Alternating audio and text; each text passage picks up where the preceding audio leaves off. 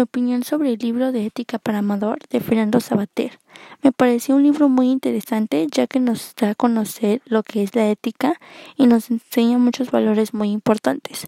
Al principio nos dice qué es la ética y por qué es útil tener la ética. También el libro nos habla sobre la libertad, ya que cada persona es libre de hacer lo que quiera, por supuesto con determinadas reglas. También explica que la libertad es muy importante ya para los seres humanos, pero ser libre no significa que, que debas actuar de maneras irresponsables o erróneas, como lo hacemos muchas veces.